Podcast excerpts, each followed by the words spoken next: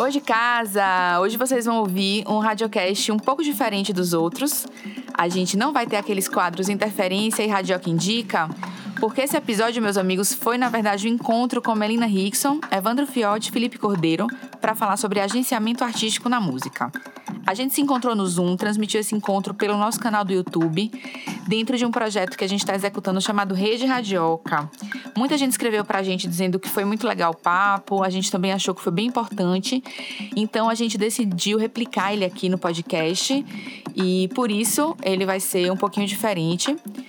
Esse Rede Radioca, esse projeto, ele tem algumas atividades. Você pode ver tudinho no radioca.com.br barra nossas casas. Dentre as atividades, tem uma muito importante que eu vou puxar um pouquinho aqui para contar para vocês, que é uma campanha de financiamento coletivo para ajudar quatro casas de shows aqui de Salvador. A gente sabe que esses espaços estão passando por uma situação bem complicada, não só esses espaços, como todos os espaços de shows, né? Então a gente resolveu puxar essa campanha é, para você fazer uma doação, você vai ali no Simpla, no site do Simpla, vai como se fosse comprar um ingresso normal, procura por Radioca por lá. E você pode fazer uma doação a partir de 10 reais. Então, repetindo, vai no www.radioca.com.br barra nossas casas. Ou então cata a gente no Instagram, no Twitter, que você vai entender tudo melhor. Tá? Então, se você também quiser escrever pra gente, nosso e-mail é radiocast.radioca.com.br e aproveita aí nossa conversa. Repasse também para quem você achar que tem interesse no mundo da produção e empresariamento artístico na música. E é isso. Tá começando então mais um Radiocast. No ar, no ar, Radioca. Hoje eu tô super feliz que eu tô encontrando aqui três pessoas que eu admiro demais para falar sobre um assunto que está sendo pauta, sempre foi, na verdade, né? Mas mais que nunca está sendo pauta em diversas rodas de conversas de produtores, artistas. A gente vai falar sobre agenciamento de carreira e a gente tem aqui três pessoas que eu acho que melhor do que ninguém podem falar sobre isso de, com vários olhares diferentes, né? É, o Rede Radioca tem apoio financeiro do Estado da Bahia, através da Secretaria de Cultura e da Fundação Cultural do Estado da Bahia, via Lei Aldir Blanc, direcionada pela Secretaria Especial de Cultura no, do Ministério do Turismo do Governo Federal. Então eu vou, não que, que essas três pessoas precisem de muitas apresentações, mas eu vou apresentá-los. É, a gente tem aqui Felipe Cordeiro. Eu acho que ele deve ser um dos artistas que eu mais vi show na minha vida. De verdade, Felipe. Circula pra caramba. Tem uma visão também muito interessante do mercado pelas entrevistas que eu já vi tuas. Eu acho que você é um dos primeiros nomes que, que, que eu me lembro quando a gente procura alguém que faça uma boa fusão de estilos entre essa música popular paraense com a vanguarda mais pop. É, Felipe é muito pioneiro nisso. É, guitarrada, tecnobrega, carimbó, new wave, MPB, música eletrônica. Teve música eleita pela revista Rolling Stone como melhor canção, acho que em 2013, né, Felipe? Sim, 2013. Chique demais. Muitas parcerias na carreira também. Arnaldo Antunes, Nina Becker, Papai Manuel Cordeiro, Tulipa Ruiz, Dona Onete. Enfim, é, a gente chamou ele para esse papo não só para ter mais um artista na mesa, porque o Fiote também tem uma carreira musical, mas porque a gente acha que ele é uma figura muito bem posicionada nesse mercado, né, que a gente chama de mercado médio, mid-stream da música. É, ao mesmo tempo tendo um pé no chão interessante, acho que também ele tem um bom entendimento de onde é que ele está pisando. Então, muito obrigada por estar aqui, Felipe. É... Eu que agradeço, estou muito feliz de estar aqui, Carol. Obrigado. Massa. É, Fiote é o cara na linha de frente da Laboratório Fantasma, que ele abriu junto com o irmão Emicida. Acho que quem nunca ouviu falar da Lab Fantasma está precisando estudar mais sobre o mercado da música no Brasil. Eles inovaram não só o jeito de trabalhar com música, mas também com moda. Hoje eles cuidam da carreira comercial de Rashid de Kamal, além de toda a gestão de carreira de Emicida, Rael, Drica Barbosa e do próprio Fiote, que sim, também tem uma carreira musical, como eu falei. Acho que lançou o primeiro EP em 2016, né, Fiote? Eu tô boa de data hoje. Isso aí, você acertou tudo. Tá vendo? Fiz meu dever de casa aqui também, anotei as. Melina, minha grande amiga, produtora há mais de 20 anos, diretora da Fina Produção, diretora e criadora da Convenção Internacional de Música Porto Musical, que eu acho uma das mais interessantes é, no país, uma das convenções mais interessantes mesmo, assim, acho que quem nunca foi precisa se programar para ir, sempre traz discussões muito interessantes, muito vanguardistas, inclusive. Ela também é empresária de Ciba há muitos anos. Essa conta aí eu não fiz, Mel. Essa atividade eu perdi. há do... 13 anos. 13 anos com Ciba. Tudo bem não Mas... fazer conta, só não peça para o Paulo Guedes fazer, né? É Ciba há 13 anos, Tássia Reis, Sofia Freire, mas também já trabalhou com Karina Bu, com Guia Mabes, com a Orquestra Contemporânea de Olinda. Tem mais de 15 turnês internacionais nas costas, foi produtora executiva de mais de 15 discos e coletâneas, produtora executiva e sócia, foi, né? Produtora executiva e sócia do, do Abril Pro Rock e da Astronave, por 13 anos também. É, então, assim, gente, acho que a conversa vai ser boa. Radioca. E eu tenho já uma prime... um início aqui de, de papo, é uma primeira provocação que eu acho que a gente tem que começar bem do início mesmo, assim, porque dentro da gestão de carreira, do trabalho com artista, tem um monte de função. A gente sempre fala, ah, produtor, gestor, booker, que mais? É, manager tour, manager, é, empresário. Que papéis são esses que cercam né, o, o, trabalho de algum artista? O que vocês são no meio disso também? Quem puder dar uma explicadinha aí do que é cada coisa dessa, eu tô, eu tô rindo com essa pergunta porque eu comecei a assistir com meu filho que é adolescente aquela série BoJack Horseman. Quem não viu, por favor, assista porque é uma coisa muito impressionante. É maravilhosa. E ela e, é, e o cavalo que é um ator tem um agente que depois vira manager. E durante toda a série tiram onda o tempo todo com a diferença, qual é a diferença entre a gente e manager. E ela fica explicando durante vários episódios o que é a diferença entre o agente e o manager. Olha, eu diria que o agente, assim, aqui no Brasil, pelo menos, a gente entende que, que um agente é aquele que, que vende show por exemplo, e que não necessariamente se envolve com mais nada. Tipo, vem do show, passa aquilo ali para produ a produção do artista e o artista que produza. Aquele, aquele agente não sabe exatamente é, se como foi o show, qual foi o figurino que usou, se deu certo. Booker também, né? A gente também chama de booker. A gente é booker em inglês, em inglês né? E o manager, que é o empresário, é aquele que se mete em tudo, que planeja o lançamento de um disco, que planeja o lançamento dos singles, que se mete nos shows, que sabe quando vai acontecer, que planeja toda a parte de. que pensa também em figurino, que pensa em produtor musical, e tem contato com os músicos. Quer dizer, ele tem um envolvimento, o manager tem um envolvimento com tudo, né? Então, já fora do Brasil, isso muda um pouquinho os bookers eles acabam assumindo também uma coisa de management muitas vezes, entendeu? Então, é, complementem. Salve, salve, gente. Boa noite. A Melina já falou muito bem. Eu acho que é isso. Eu, eu reflito que é, a precariedade do Brasil, de uma maneira geral, né, pelo processo como se deu, toda a história do país mesmo, acaba impactando diretamente em todos os setores da economia, né?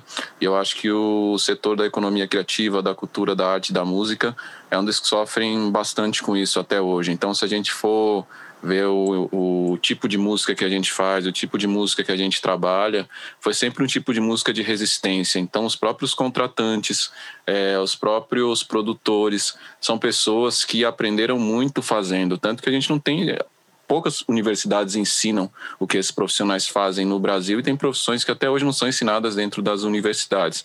Então, acho que isso mostra a precariedade também é, e como isso nos afasta, na verdade, globalmente falando, dos grandes segmentos do entretenimento no mundo, né? Então, quando a gente para para refletir essa questão dos profissionais dentro do mercado da música, né, dessa cadeia toda que está por trás da, da música, muitas vezes eu, como artista, pessoa que estudou música e tal, nunca tinha parado para pensar antes de trabalhar com isso de fato, como era esse backstage, quais são as pessoas que acompanham. A maioria dos artistas não pensam, porque o artista ele quer fazer a obra dele e quer que essa obra dele acesse as pessoas. Poucos são os conteúdos que acabam desmistificando é, essa parte do backstage, né? Então, acho que, por exemplo, nos Estados Unidos, você vê que o mercado, pelo menos até antes da pandemia, agora depois da pandemia, também acredito que vai, vai, vai se mostrar ainda dessa forma.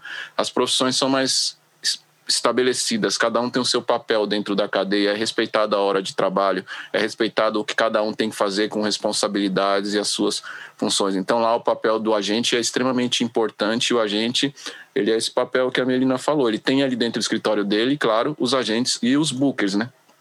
Isso numa estrutura melhor estabelecida. Aí são as pessoas que vão atrás do mercado buscar condições comerciais para viabilizar é, aquele artista e os artistas em si têm os seus managers, que são as pessoas que pensam realmente o gerenciamento como um todo. Quem vai ser a gravadora? Essa gravadora vai trabalhar de que forma?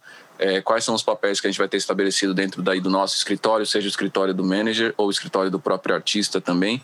Aí os modelos eles podem ser é, desenvolvidos para cada para cada para cada artista, né? Mas eu entendo que, o Brasil de carreira, né? É, eu entendo que, infelizmente, a gente no Brasil e na América Latina, nesse sentido, teve que se virar para fazer a arte se manter viva, entendeu? E se não fosse assim, não estávamos aqui também. Então, tem que pensar daqui para frente. E você é o que, Fiote, no meio dessas, dessas nominações todas? Eu sou um apreciador de boa música e um xereta, na verdade, uma pessoa. Ah, não vale. Sou, eu sou porque a gente não, faz isso, tudo. Sim, claro, mas você se considera dentro, é, é, dentro da Lab, por exemplo, você é gestor de carreira, né? Quando você trabalha com artista, uhum. a Lab gere a carreira toda. É... E Melina, eu quero saber também. De maneira de maneira involuntária, eu me transformei em um presidente de uma gravadora, eu diria, de uma plataforma de entretenimento. Não colocaria só como uma gravadora, porque hoje a Lab não, não trabalha só com é, a parte da indústria fonográfica, mas eu diria que eu sou um presidente de uma, de uma, de uma companhia de entretenimento e dentro disso eu executo os papéis do gerenciamento artístico, é, mas eu tenho uma equipe inteira é, a qual eu lidero e que também lideram outras equipes que fazem com que esse, esse segmento criativo e que a arte dos artistas, que acho que isso é o mais legal do trabalho que a gente faz, cara. Não é pagando só para nós, não, mas eu tenho um time que, assim, apaixonado por música. Isso faz muita diferença pro artista, entendeu? Porque a Drica nunca vai chegar aqui com uma música e vai falar o que já aconteceu com a gente, por exemplo, que é tipo, é, puta, essa música não vai se adequar bem ao que o mercado está precisando agora. Não, o mercado tem que se adequar ao que você está cantando, entendeu? E a gente tem uma equipe que vai fazer isso acontecer. Eu acho que isso, a gente viu essa oportunidade, viu essa necessidade, na verdade, para ter mais saúde mental, bem-estar para todo mundo e a arte realmente chegar. Tem outras outra, outros desafios que precisamos enfrentar, mas isso é uma coisa que dá bastante orgulho, passando 12 anos. Então, me colocaria nesse lugar. Felipe, você tem é, é, essa equipe que trabalha contigo? Como é que funciona para ti?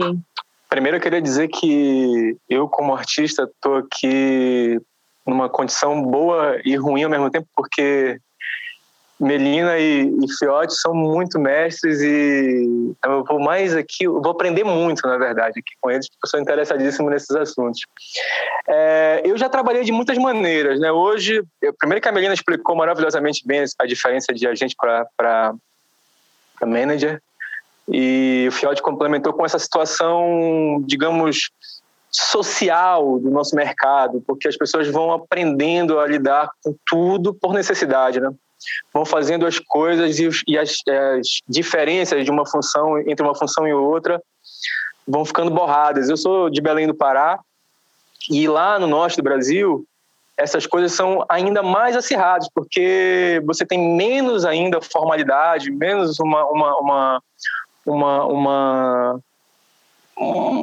uma teia de é, uma rede de mercado formalizada e tal então as pessoas vão aprendendo a fazer tudo intuitivamente e as coisas ficam misturadas mesmo. Então, eu, por exemplo, ao longo do tempo fui tendo que estudar muito sobre isso e, e, e continuo estudando muito sobre isso porque não, não faz parte da minha bagagem histórica, é, um pouco, foi, é tudo muito intuitivo e tal. Mas hoje eu trabalho com um booker e uma produtora artística. É, eu já trabalhei em vários formatos, já tive empresário, já tive momentos sozinho, já tive um empresário mais, mais, mais sólido, assim, um empresário, um escritório e, e tal. E hoje eu trabalho assim que a pessoa que vende o show, a pessoa que faz a produção artística, é, e a gente pensa um pouco as coisas juntos, umas coisas mais comigo, uma coisa mais com um, uma coisa mais com outro, e a gente faz um time que que faz acontecer. Tudo pela necessidade de se adaptar ao mercado da música independente, assim, que é algo que que foi mudando para mim o jeito de trabalhar à medida que eu fui tendo novas necessidades. Assim. Então, é, é assim que funciona para mim.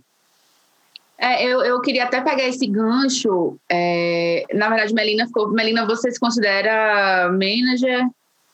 É... Eu, eu não, não conseguiria ser só agente, assim, só vender, não. Não faz parte do meu perfil, realmente, sabe? Meu uhum. perfil um tanto quanto controladora da coisa toda, assim. Eu tenho eu, eu, eu sou um gerente de carreira, eu diria assim. Eu faço um, eu, eu, eu, eu, eu é, é, faço a gestão de carreiras, né? Eu me meto em, em coisas que vai da parte financeira, qual, qual é a função, qual, o que, é que a gente pode melhorar nessa estrutura para sobrar mais dinheiro aqui, ou o que é que a gente pode implementar. Então, eu, eu vou mais nessa, nesse perfil aí. Uma gestora de carreira, eu diria. Certo. É, eu vou pegar um pouco do, que, do gancho de Felipe, é, porque a gente sabe que nem todo artista, dependendo do seu momento de carreira e modo de gerir seu trabalho, claro, pode ou até mesmo precisa de uma pessoa nessas funções todas, né? É, ou em alguma dessas funções. E eu acho que isso leva a gente para uma realidade bastante comum no mercado, que é o acúmulo de função, é, ou muitas vezes é, o próprio artista desempenhar essas funções. Tem muito artista que, é, que profissionais e, profissionais que gerem suas próprias carreiras por aí. Eu queria saber de vocês que caminho seguir nessas situações de não ser viável financeiramente ter uma equipe, né? Porque nem sempre é viável. Você tá um artista no início de carreira, você não consegue ter essas pessoas juntos. É, eu acho que o Felipe pode até dizer um pouco também é, a experiência dele em início de carreira, de repente, que não pode ter uma equipe, ou vocês, ou Melina e Fiote também acompanhando outros artistas, que não dá para ter essa equipe, afinal, se a gente for ver, a oferta de artista é infinitamente maior do que a oferta de profissionais né, disponíveis no mercado. Então, como é que a gente faz nessas situações? Olha, eu sempre tive dificuldade de ter uma equipe completa e sólida por muito tempo. Para mim, sempre foi algo que se renova, que se, se adapta e que muda por causa disso, né? E não é que eu quisesse que fosse assim, mas é exatamente pelo que você falou. É, não é tão simples encontrar é, um, um, empresário, um manager, uma produtora, um, uma equipe, enfim, uma equipe completa, toda, toda, toda que as funções não se acumulem, que as coisas sejam pensadas com muita tranquilidade. Em geral, a gente sempre se vira muito dentro do das adaptações das nossas necessidades, né? Então, para mim sempre foi assim. No começo da carreira, mais ainda. Né? Eu lembro que eu estava saindo da faculdade de filosofia é, lá em Belém e aí estava gravando meu primeiro disco, me lançando e etc. Então eu acumulava muita coisa e ainda hoje eu faço é, mais de uma coisa, né? É, e acho que olhando para os meus pares é relativamente comum você ver muita gente fazendo isso. É, mas o, a, a, minha vontade, acho que a vontade de, de, da maioria dos artistas é, é ter uma equipe sólida, é, coesa, com os papéis bem definidos. É, o mercado não é tão simples para isso, por é. causa de oferta. Não é tão simples. e a história de cada artista, estou falando que eu vim do Pará, isso tem alguma influência nisso, por, por causa é, cheguei em São Paulo e fui me adaptando, fui conhecendo pessoas, tudo foi se adequando, enfim. Então tem, tem, tem essa o querer e o poder, né? Então a gente faz o que consegue fazer. E como é que faz, Fiote? Nessas é... situações? A gente vem de uma realidade onde a gente fez acontecer, né? Na verdade. É, eu digo que até o momento que eu tive o, o sonho de trabalhar com música, não do lado artista, mas do lado empresário, foi a primeira, uma das primeiras vezes que eu vi meu irmão batalhar na rinha dos MCs. Eu trabalhava no, no McDonald's na ocasião e várias vezes ele me chamava para eu nunca podia, porque eu trabalhava três, to, trabalhava todos os dias, né? De domingo a domingo e tinha um domingo por mês de folga e as folgas normalmente de, de as outras folgas tinham que acontecer em dia de semana. E aí eu estava sempre extremamente exausto porque eu também fazia cursinho, né, pré-vestibular. E um dia eu consegui, porque sábado é um dia que mais vende, né, no McDonald's. Então é muito difícil conseguir folga, quase impossível, é um é uma coisa muito complexa. E eu consegui um dia, um sábado, é, à noite, que eu trabalhava à noite, uma folga para ir ver meu irmão batalhar e tal. E aquilo mexeu tanto comigo que eu voltei no ônibus de madrugada, né? Que a gente voltava lá da Zona Sul. Para quem não. Se tem alguém que está acompanhando que não é de São Paulo, é uma distância quase que uma viagem entre cidades, assim, entre a Zona Sul e a Zona Norte de São Paulo. E quando a gente tinha, a gente ia de, e voltava de ônibus, né? Então tivemos que esperar o ônibus começar a voltar depois do outro dia. E nessas batalhas eram organizadas pelo Criolo e pelo Rael, também pelo Pentágono. E aí aquilo mexeu muito comigo. É... E ali eu já tinha trocado bastante ideia. Foi a primeira vez que veio na minha cabeça. Tipo, cara, ele é muito bom no que ele faz.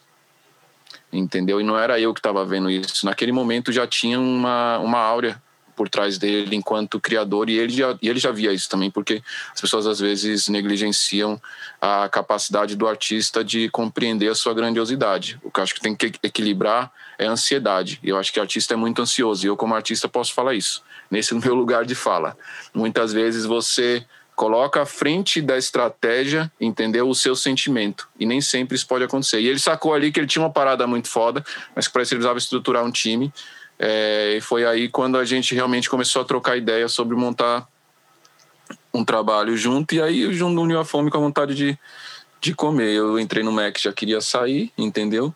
E acabei que pedi as contas pro meu chefe, ele não quis mandar embora. Eu sou muito coerente com o que eu falo. Posso não falar o que você vai gostar, mas eu vou fazer o que é justo para nossa relação. E aí eu terminei de trabalhar, treinei uma pessoa, deixei essa pessoa e saí. Com o recurso que eu saí, a gente investiu na carreira dele na Lab, ele também trouxe investimentos é, próprios de outras pessoas, amigos dele que fortaleceram também o nosso trabalho. Então, em resumo, eu acho que assim, se você quer fazer uma coisa e aquilo toca o seu coração de alguma maneira, faça, entendeu? Você vai arrumar uma alternativa para começar a construir. Não fique esperando que alguém enxergue seu talento ou que alguém, de alguma maneira, veja valor no que você faz. A primeira pessoa, mesmo quando você tiver uma equipe grande, eu falo aos meus artistas todos os dias: eu sou líder, mas vocês são líder também. Vocês têm que ser líder, porque se vocês não tiverem energia, não sabem onde vocês querem chegar, a gente não vai chegar a lugar nenhum. É um barco perdido. Entendeu? Então é importante que o artista tenha esse senso de, de liderança, eu acho, entendeu? É primordial se quiser ter uma longevidade na, na, na carreira, porque né, o, isso é inerente à própria o negócio dele, né? O negócio dele é a vida dele. Então qualquer peça que você mudar nesse tabuleiro vai impactar a sua vida pessoal, né? Então essas coisas elas estão correlacionadas diretamente e as pessoas não fazem essa associação. E eu uhum. acho que tem pessoas que podem trocar outras coisas que não é só dinheiro, entendeu? A gente vive num mundo e, numa, e num dos países mais criativos do mundo e dos povos mais criativos do mundo. Me explica como é que uma mãe de família sustenta um filho com 900 reais, quatro filhos que eu não sei te explicar, só sei que acontece. Então, é, valoriza a gambiarra entendeu? Valoriza a, os aprendizados que você teve por fazer, entendeu? E não só o caminho do aprendizado acadêmico ou da jornada do processo. Aprenda que o erro ele é um processo que ele é importante dentro da jornada, entendeu? Então é bom você errar porque você vai aprendendo, entendeu? O erro tem que gerar reflexão, não pode gerar medo, entendeu?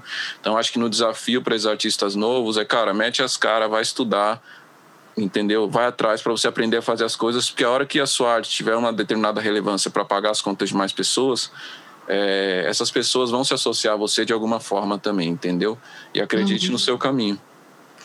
Tem um assunto, uma questão no meio desse assunto todo que a gente está falando, já passando uma página aqui, que é essa função de booker, né, da venda de show. E vender arte é aquela coisa peculiar, né?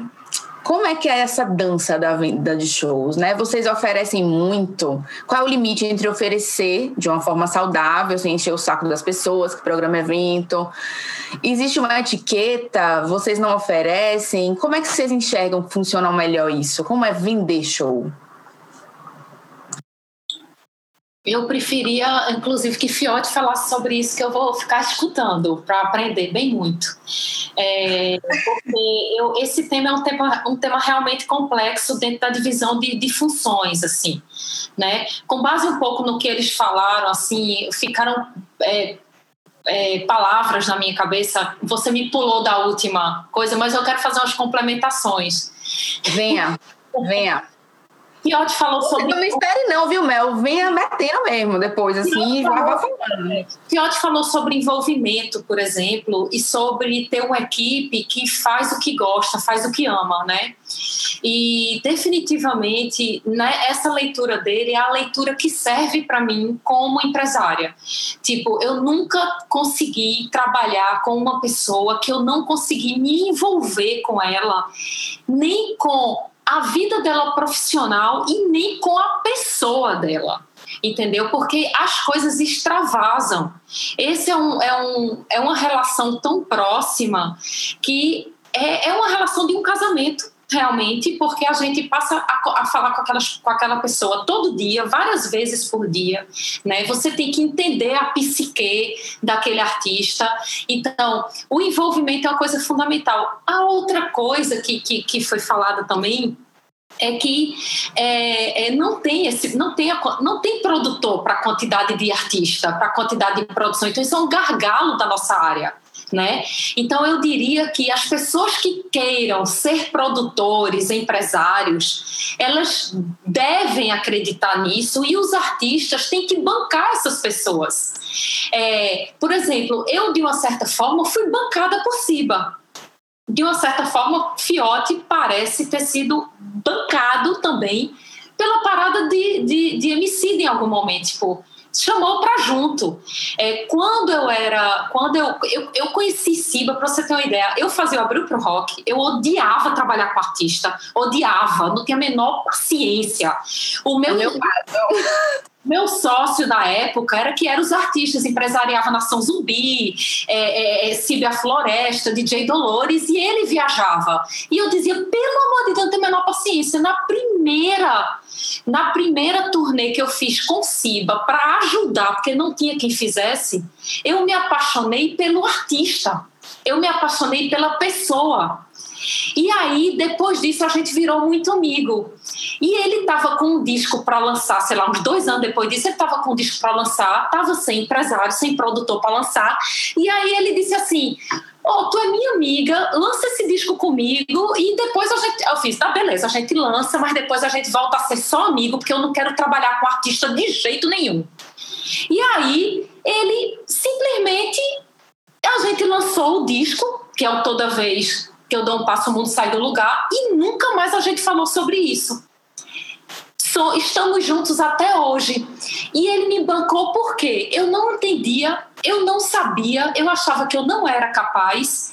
E ele vinha de uma experiência de 12 anos com o mestre Ambrósio, de mercado nacional, de mercado internacional, com a puta gravadora por trás, que é a Sony, que era a Sony. Então, eles turnê no Japão, turnê em vários lugares. Então, Simba era o artista que entendia muito mais do que eu.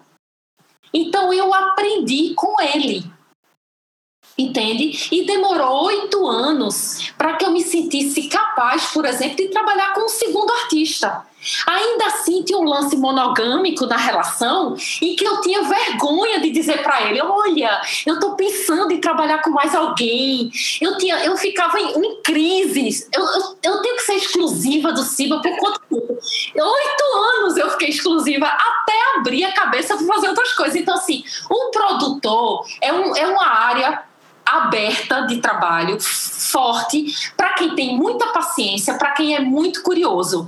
E aí, complementando a última questão, para passar para essa coisa de agenciamento, que aí eu prefiro passar para Fiote, é que essa coisa que, que Felipe colocou, do perfil dele, de já ter testado várias coisas que isso depende do artista, do perfil do artista, certo? E Fiote falou uma coisa muito séria, que é o seguinte: o artista nunca pode sair da, da, do barco, daquele barco que a gente vai.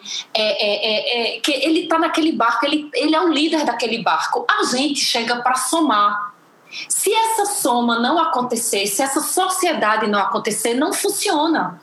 O artista decide tanto quanto a gente. Eu não acredito naquele artista que entrega para um empresário a sua vida, vira as costas e vai tomar um chá. Isso não vai acontecer, em algum momento isso desanda. E para finalizar a, a, a, frase, para finalizar o pensamento, é, tem artista que não pode. é- Essa coisa de autogestão entra em, em- em cena a minha produtora quando nada dá certo. Quando nada dá certo, tudo tá dando errado, entra em cena a Sorry Produções Artísticas. Eu, eu me associei a ela. I'm sorry, ou então em francês é désolé. Désolé. É quando nada tá dando certo, tá dando tudo errado, entra I'm sorry. Porque é, é, a gente precisa ter uma é, é, é, é, aquele a- é, uma é, tudo é uma construção. E o artista que às vezes diz assim vou me autogerir né? A gente tá falando isso antes. Pega a planilha no fim do ano de todos os shows, aí pega aquele percentual ali que foi para o empresário, para o escritório, soma e, e aí olha para aquele montante e diz assim: meu Deus, esse dinheiro poderia ter vindo para mim. Aí entra numa coisa catártica, enlouquece do dia para noite, amanhece, manda um áudio ou liga para o empresário dizendo: Ó, eu a partir de hoje não quero mais trabalhar, vou ficar sozinho. E o que, é que apare... o que é que acontece com muitos? Eles desaparecem. Porque não dão valor, porque acham que aquele montante foi muito no fim de um ano. E falando um pouco do Fiote na primeira conversa, o Brasil forçou os empresários a serem tudo. A gente é tudo, a gente é booker, a gente é agente, a gente é publicitário, a gente é agência, a gente é editora, Social média. a é social media, a gente é tudo. Então, assim, como é que na soma disso é muito dinheiro, né? E aí, assim, vou passar, desculpa que eu falei muito, mas é porque Felipe Não, e não. Eles foram plantando sementes na minha cabeça e eu queria contribuir com isso. Então, assim, tem artista que vai conseguir se autogerir, mas eu acho que é- é- a função da gente é foda quando soma os esforços de um empresário, de, uma- uma- de um produtor comprometido, envolvido, com sangue no olho, o artista, É. ele tá feito, entendeu? Assim, Alex A Alex Pinto tá aqui no chat do, do YouTube, que é um, um empresário é, aqui de Salvador, maravilhoso. Ele tá falando assim. Hum. Ele falou, boa, Melina, falou tudo. Os artistas precisam acreditar em pessoas que acreditam neles e não só em quem já está no mercado. Acho que eu, você e Fiote somos filhos de alguém que nos bancou. É, tem mais perguntas aqui, galera. Depois eu vou fazer. Naná, tem, tem uma turma legal aqui dando oi. É, Ah, podem mandar perguntas por aí, daqui a pouco eu abro. Agora, eu não vou fugir da minha segunda pergunta, que Melina passou a bola para Fiote, que é como é que vende show sem ser essa pessoa chata? Oferece, oferece, não oferece? Como é essa dança? É, eu acho que para mim hoje é até difícil responder essa pergunta no mercado em que a gente não tem show, né? Se transformou em outros negócios. né? Mas pensa Como antes. se- E é, pensa como antes, se vendia pensa antes show, de né? ser emicida, né? Pensa, pensa Hum. pés no chão. Não, eu posso. Não, a gente mantém os pés no chão até hoje, é por isso que a gente voa tanto. Entendeu? É, é, eu acho que. Não, eu falo isso numa boa, sim, porque é normal dentro do mercado que a gente. Eu até fico chateado muitas vezes com o mercado, porque o racismo coloca a gente muito nesse lugar também. Tipo, as pessoas veem o que a gente construiu muitas vezes e associa o que a gente construiu a uma estrutura que já é sólida e consolidada dentro de uma estrutura racista como a nossa, entendeu? Que a gente construiu teve um desgaste pessoal, emocional, individual de um tamanho que é um buraco que eu não vou preencher se eu viver minha vida inteira. Que são essas as feridas da desigualdade que a gente tanto fala. Eu não queria que tivesse que a gente tivesse passado pelo que a gente passou para construir, para consolidar a trajetória que a gente conseguiu consolidar. E por isso que eu falo com tanto orgulho do trabalho que a gente desenvolve dos outros artistas, porque quando eu cheguei no mercado, o que não faltaram foi eu bater em portas para me ajudar. Mas eu, eu, eu já ouvi, gente não sabia o que era tocar disco, entendeu? Eu ouvi de gente falando, cachê de fulano tal custa tanto, por que, que você está me oferecendo um show de um artista que não vale nada, no caso do Emicida, entendeu? Por esse preço. Eu já ouvi de, de, de pessoas que estão no mercado até hoje, inclusive como empresário, é, que me perguntaram, pô, mas esse tipo de música não vende. É um tipo de música que fala muita coisa de vagabundo, muita coisa de periferia. A gente não sabe nem onde oferecer isso numa reunião séria, isso em 2009. É, o que, que eu tive que fazer com tudo isso? Tive que transformar em potência para fazer o que a gente poderia fazer de melhor, entendeu? Porque ali a gente já vendia os nossos, os nossos negócios. Mas eu acho que o grande erro, na verdade, que as pessoas cometem é não enxergar é, a pessoa que está do outro lado da mesa como seu parceiro de negócio. Isso foi uma coisa que no começo eu fui, eu fui, eu, eu construí uma, eu fui ensinado, na verdade, assim, minha maneira de gerir. Eu sempre falo que eu sempre quis montar o McDonald's da música só com remuneração mais justa. Essa foi a primeira coisa que eu falei para o Emicida, porque quando ele falou para mim, você vai ser meu empresário, eu falei, não vou.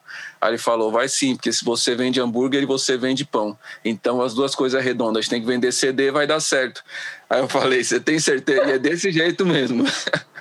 Eu falei, você tem certeza dessa escolha que você está fazendo? E aí ele me falou, absoluta.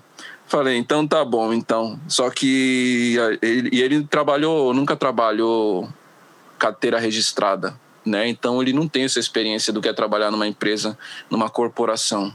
E é ótimo isso porque dá uma liberdade maior, mas precisa ter o pé no chão também. Eu diria que a nossa relação se equilibra nisso. É, o pé no chão, na verdade, não foi uma boa expressão. Acho que é mais assim, em início de carreira, sabe? Que não está mais tão consolidado no mercado.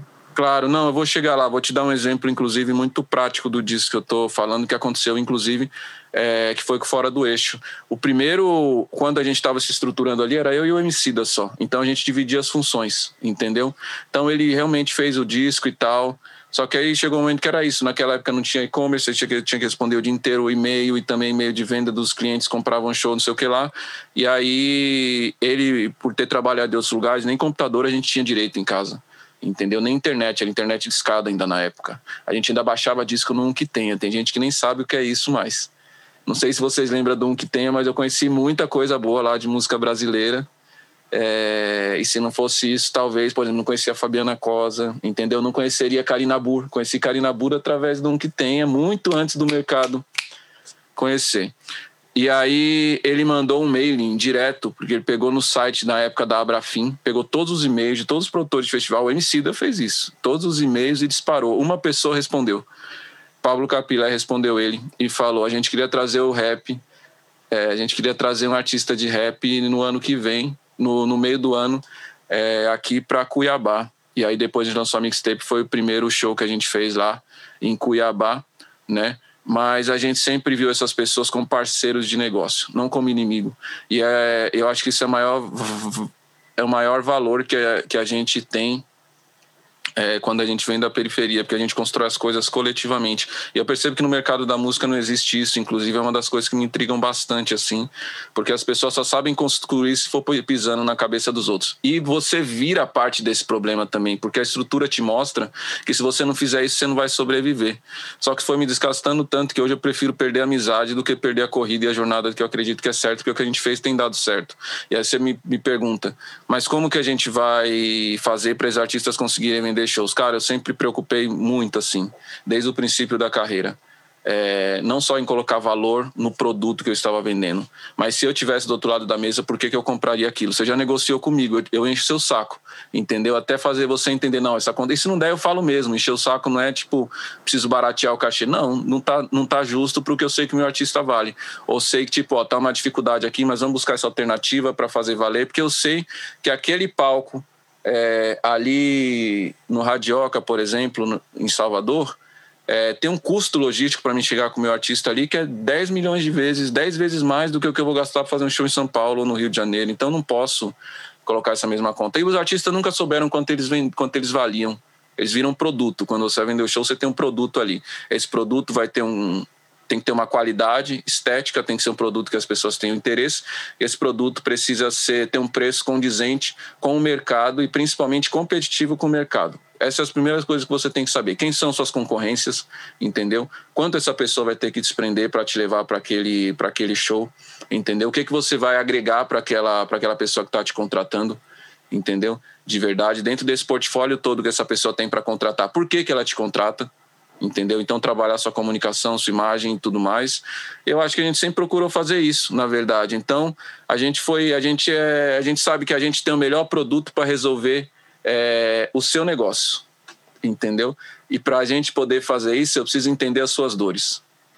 Entendeu? Não adianta só eu chegar e querer te enfiar um artista a goela abaixo. Eu preciso te explicar o porquê que meu artista vai fazer sentido dentro daquela programação ou dentro daquela casa que você está programando. Parece óbvio, mas eu já vi muita gente bater com a cabeça na, na parede É, e principalmente às vezes quando até tá tendo o artista tá tendo uma certa visibilidade, quando eu vejo assim o artista, eu vejo lidar dessa maneira, eu falo, Ih, vai dar merda, não vai demorar. É por isso que é importante o empresário, vai dar merda, não vai demorar mais um ano. Acontecia muito isso. Tanto que se você pegar, eu acho que o histórico da música independente comprova muito isso, inclusive, como faltou gestão individual e coletiva.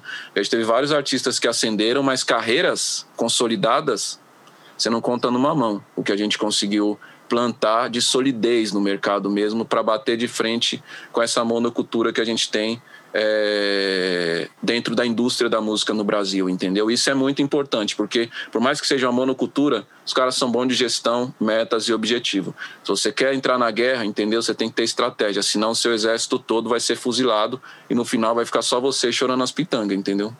E o, e o Fiote, só uma complementação, é, o Fiote fala, é o, é o que, eu, que, eu, chamo de o famoso rastro de merda que o artista, alguns artistas sa, saem deixando. E ele fala de uma coisa que é muito séria. O, o, contratante ele tem que ser visto como um aliado, como a ponta do que a gente faz, e não como um inimigo a ser combatido a todo, a todo, a todo preço, a qualquer preço. Bem ao contrário também bem ao contrário também, né? É, é, é, é, tem festival, tem, não são muitos, mas existem situações de festival que eu não quero mais conversar com a pessoa, porque é uma vida inteira de, de, de, situações que eu negociei. Negociei o artista, que o, o festival tirou o sangue na, na negociação, até onde deu, e não fechou, e nem ligou para dizer que não ia fechar anos após anos. Então, assim, eu também não vou submeter a, o artista a isso. Eu não vou submeter meu artista a isso, nem a mim. Entendeu? Porque é a tal da, da, da saúde mental da gente também. E o quanto a gente vale, né? E o artista tem que ter uma cabeça de que não pode deixar rastro de merda. Porque o rastro de merda deixa hoje, ele lá na frente, a gente ainda tá limpando.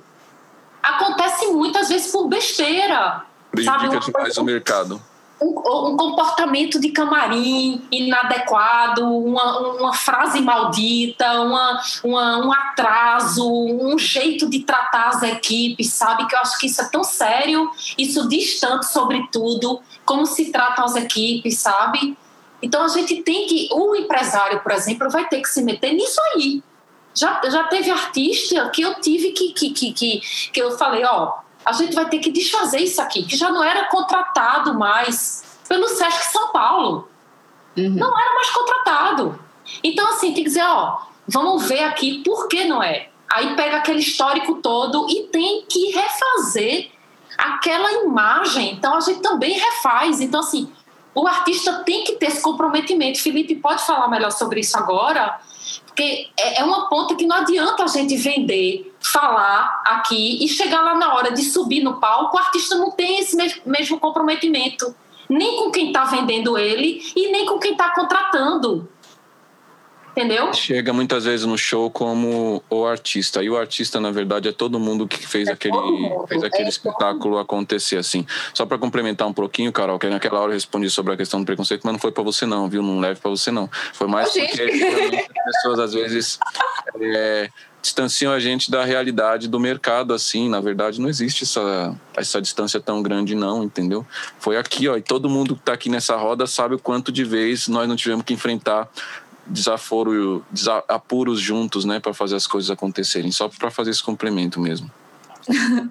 Tudo certo. Não, perfeito. E a Melina jogou a provocação, então, complemento, né, Melina? É, eu acho que vocês estão falando, a gente está falando também de construção de uma trajetória. Você vai chegar para vender um show e, e, e, vai agregar esse show a um festival ou uma turnê a, uma determinada situação ou vender o artista para uma marca, e você está sempre lidando com um produto ali muito específico, que pode ser um disco, pode ser um show, pode ser uma turnê, é, outros vários vários produtos, mas você também isso que a Melina está falando de rastro de merda, é, tem a ver com a trajetória que você constrói. A trajetória ela está em cada show e a trajetória tem a ver com esse cuidado que você tem com a equipe, cuidado que você tem com os fãs também, né? Óbvio. Cuidado que você tem com todo esse backstage, com empresário, produtor, enfim, todo mundo. E as suas relações você vai criando é, é, ao longo do, do tempo. Eu que. Eu, é, eu, eu, vou falar uma coisa meio maluca, mas eu vou falar. Não, não, sei se é muito lógico. Mas meio que juntando alguns assuntos que pintaram aqui. É, até, lá, até aquela primeira pergunta de manager, produtor e, e equipe e tal. Tem um artista que é o Luiz Gonzaga, que sempre, que, que sempre vem à minha mente do nada. É, e eu sempre imagino, até de uma maneira meio mítica, talvez não seja nem muito realista a maneira que eu imagino isso, mas eu sempre imagino ele chegando, como dizem que é, que era, ele chegando com um caminhão e é, colocando os instrumentos e tocando em todos os lugares do Brasil, cada já foi em todos os lugares do Brasil tocando e tal. Tô isso diz muito. Só de ouvir você falar isso aí. Pois é, e o Luiz Gonzaga, que na minha opinião pessoal, desculpa a redundância, mas na minha modesta opinião, é o, o maior artista de todos os tempos do Brasil, na minha opinião. E, e, ao, e ao mesmo tempo eu fico me perguntando o quão distante ele é, é de, de esse, desse mercado formal, e já era na época, embora tinha gravadora, vendesse discos, etc., era um artista popular, foi um artista popular, chegou a ser, num certo sentido, um artista da grande mídia brasileira, mas, mas a margem da formalidade do mercado fonográfico e, e, do grande business brasileiro, que sempre foi aqui no Sudeste, e de alguma maneira chega esse peso do capitalismo, da formalidade, da organização, etc. e tal, que as necessidades de um artista como Luiz Gonzaga ele, ele é, é meio que não tem essa adaptação. O cara, sei lá como ele, sei lá como ele vendia show, Luiz Gonzaga.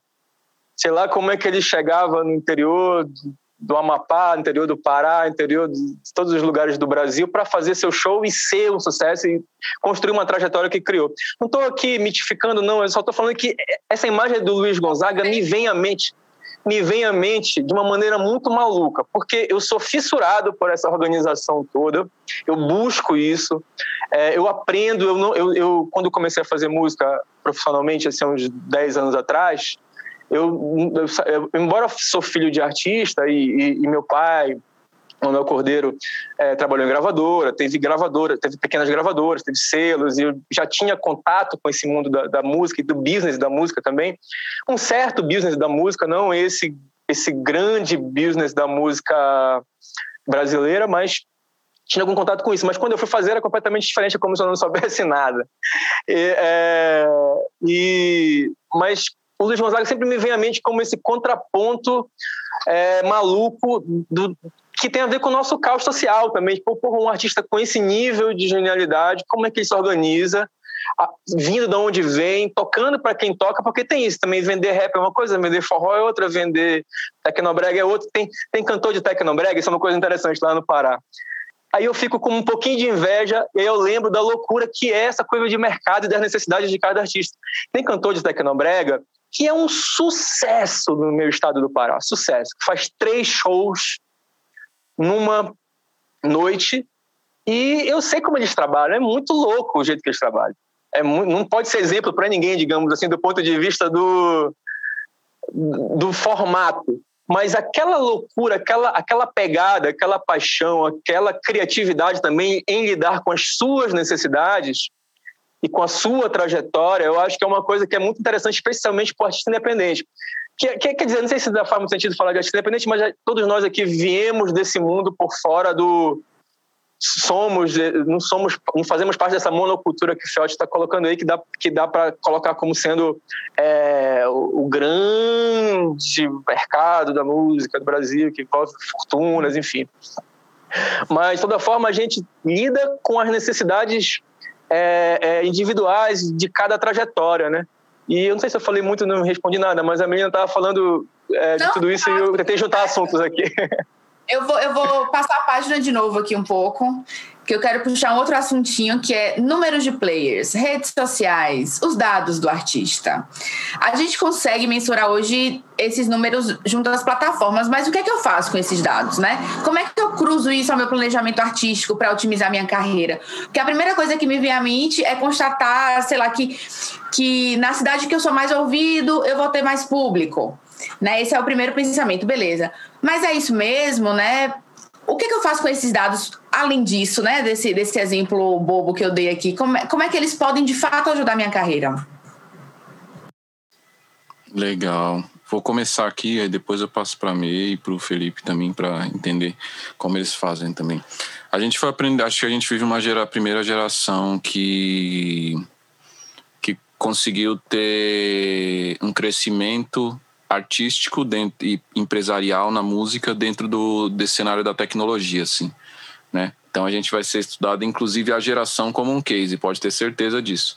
E a gente desbravou os caminhos na verdade, né? Hoje já está aí, já está estabelecido o que são as redes sociais, como a gente já sabe a dor e a delícia das redes sociais, mas ainda não tem legislação competente para regular é, o que essas big techs se transformaram. Mas é fato que elas, é, de alguma, não vou dizer descentralizaram, porque trocou na verdade a centralização da receita para outras para outros lugares que a gente precisa enfrentar agora nessa próxima nesse próximo cenário da, da indústria de uma maneira geral, não só da indústria da música. Para mim, esse tema é o tema mais urgente, eu diria, entendeu? É, não só da indústria da música, mas eu diria que da economia de uma maneira geral e, e de dos próximos anos de uma maneira geral para todas as sociedades no mundo. Nunca se teve uma concentração tão grande de informação, entendeu, de capital na mão de tão poucas empresas, né? Como se formaram essas big techs. Eu acho que a indústria da música é só um reflexo disso na verdade. Então, eu diria que a gente precisa nesse momento, até que a gente fala de show, fala de várias questões que acho que são relevantes, mas eu estou bastante preocupado com esse momento aqui que a gente está vivendo agora, porque você, o nosso próprio projeto aqui tem a intenção de fortalecer as casas que estão sendo fechadas. Que palcos vão ter para esses artistas quando a gente sair desse cenário agora da pandemia. Essa é a minha maior preocupação. Diante desse cenário, acho que os artistas precisam ter estratégia para o hoje. E o hoje, infelizmente, é, para o artista que não tem é, um grande público, é, que não vai resolver os problemas, por exemplo, das marcas, né, em termos de consumo, em termos de posicionamento. Você só tem o seu direito autoral, você só tem a sua distribuição, entendeu? É, e você só tem a sua obra. E isso é o que está menos valendo na indústria da música nesse momento. Isso é o que está menos valendo na indústria da música. E pior do que menos valer, vende-se uma ideia de que o artista ele tem que ser um digital influencer, que eu odeio isso porque o artista, ele tem o artista, o empresário, nossa indústria é completamente diferente, por exemplo, da indústria dos games, é completamente diferente da indústria, que é uma nova indústria, a indústria dos criadores de conteúdo. É evidente que, como uma nova indústria, a gente aprende também é, com esses criadores e a gente está no mesmo território que eles porque a audiência está ali. Mas a gente não pode adaptar uma maneira de produção de conteúdo para uma indústria que é completamente diferente e que vende outra coisa. A música, o criador de conteúdo, ele não vende é, necessariamente é, um produto cultural ou um produto artístico. Ele vende a imagem dele. Eu acho que essa é a grande questão que a gente tem que enfrentar agora. Por quê? Porque eu vejo muito artista nesse momento tendo questões graves de complexidade mental, entendeu? Porque não consegue dar conta, porque tem muita gente que dá palestra e fala assim: não, você tem que abrir um canal no TikTok, você tem que abrir um canal no YouTube, você tem que abrir uma rede no Facebook, você tem que abrir um Instagram, você tem que estar em todos os lugares agora, e esse é o jogo e não sei o que lá. É, e essas plataformas pagam muito pouco, você não consegue ter receita o suficiente para é, nem gerir uma equipe só com esse recurso, muitas vezes, entendeu? Nem tampouco é, conseguir ter tempo o suficiente para manter a sua arte com qualidade e dar conta de produzir conteúdo para todas essas redes. Então, primeira coisa, você precisa priorizar e saber onde, vai, onde você vai direcionar a sua estratégia de verdade. Se você for um artista de 14 anos, 15 anos, que consegue estar tá em tudo, entendeu? Que eu acho que tem isso também. Tem artista que já nasceu com essa com esse plugin ligado, entendeu? Que já é a galera de 14, 15 anos, igual a minha sobrinha, que já dança o TikTok, entendeu? Que já tá falando com a galera lá na Coreia, entendeu? É, tudo bem, faz seis horas de live na Twitch, isso não cansa, mas a maioria dos artistas não fazem isso. Então, eu diria que, na verdade, nesse momento é importante você saber onde está a sua audiência e conseguir capitalizar isso é, de uma forma saudável para você. E saber que o seu problema não é só seu problema, é um problema da indústria também, porque muitas vezes esse colo tem uma pressão muito grande, que isso para mim é o mais complicado, porque é uma indústria completamente desleal, entendeu? E completamente. É desregrada. Né? Basicamente, ele, os grandes detentores de direitos e os grandes é, conglomerados de conteúdo, né, que são as grandes gravadoras, os grandes players, é, as sociedades arrecadadoras, eles decidem lá em cima o que vai funcionar melhor para eles e a gente que está aqui embaixo que se foda. Entendeu? Se a gente não tiver organização, a gente não consegue é, equalizar essa, essa conta. Quando, na verdade, tudo a ordem é completamente inversa. Né? Se não tiver esse produto, você não tem o que vender. A arte nasceu antes do mercado. Entendeu? Então, acho porque eu vejo muita treta hoje de questão de direitos autorais, eu vejo artistas brigando entre si por questão de divisão de direitos, e o inimigo ele é muito maior do que esse nesse momento. Entendeu? Ô, Fiote, eu queria uma pergunta antes que o assunto mude, só para não perder esse, esse, esse ponto aí esse, esse gargalo do direito autoral com a internet e essa falta de legislação é, adequada é uma loucura, virou uma loucura, né? Então é YouTube é, quase é tudo muito pouco, o Spotify é muito pouco e não tem uma legislação adequada para isso. E a gente sabe que isso é uma, uma, briga difícil, né? Como é que briga? Eu, eu, eu fico perguntando, a gente sabe que tem as associações, tem movimentos. Eu sempre me pergunto qual é a melhor maneira de brigar para mudar isso. A gente sabe que passa, óbvio, pela política, pela ampla política, mas é, de toda maneira, o que a gente pode fazer, eu, eu aqui como artista, como é que eu posso fazer para estar tá mais presente nessa luta por direitos autorais no mundo da internet? Uhum. Legal sua pergunta, Fê. Eu, assim. Eu, eu, vou. Ah, vai lá, Fiote, vai lá. Não, não. Quer falar? Pode é, falar. eu ia entrar um pouco nisso. Coincidentemente, hoje eu fiz até um tweet sobre isso é, sobre essa coisa do a monetização. A, a gente está totalmente refém, né? A, a, é, hoje os artistas sem show precisa dessa, desse dinheiro que vem dos direitos autorais, as plataformas de streaming monetizam muito pouco, fazem o que querem. O YouTube já era, antes da pandemia, a plataforma no Brasil por onde mais se ouvia música virou a, a, totalmente, não paga nada. É preciso, respondendo a Felipe, Fiote pode me, me complementar depois. É preciso um ativismo de verdade a palavra é essa, é um ativismo político nesse momento, sério, entre os artistas, entre, entre, as, a, a, entre artistas, ECAD, a, as associações de compositores, produtores, todo mundo tem que se juntar, porque, concordo com o Fiote, essa é a briga do momento e a briga do futuro, porque essa fome essa, essa fome de conteúdo que as plataformas têm, ela nunca vai cessar a fome nunca vai cessar. Os artistas acabam virando um, ref, um reféns dessa fome, reféns desse conteúdo, o que é uma desgraceira. E uma das coisas mais terríveis, assim, eu diria, terríveis sim, é que justamente pelo YouTube ou não, mas eu diria que foi quando o YouTube virou essa plataforma para ouvir música, a questão da imagem que começou muito suavemente, mas agora, mais do que nunca, principalmente nessa situação que a gente está vendo de pandemia, que tudo que importa é a imagem aqui, né? A imagem cravou uma cruz no peito da música, né? Não é todo artista que quer fazer imagem. Não é todo artista que gosta de fazer imagem. O artista gosta de tocar, de compor, e de subir no palco, porra. Não necessariamente de fazer imagem, tem uns que gostam.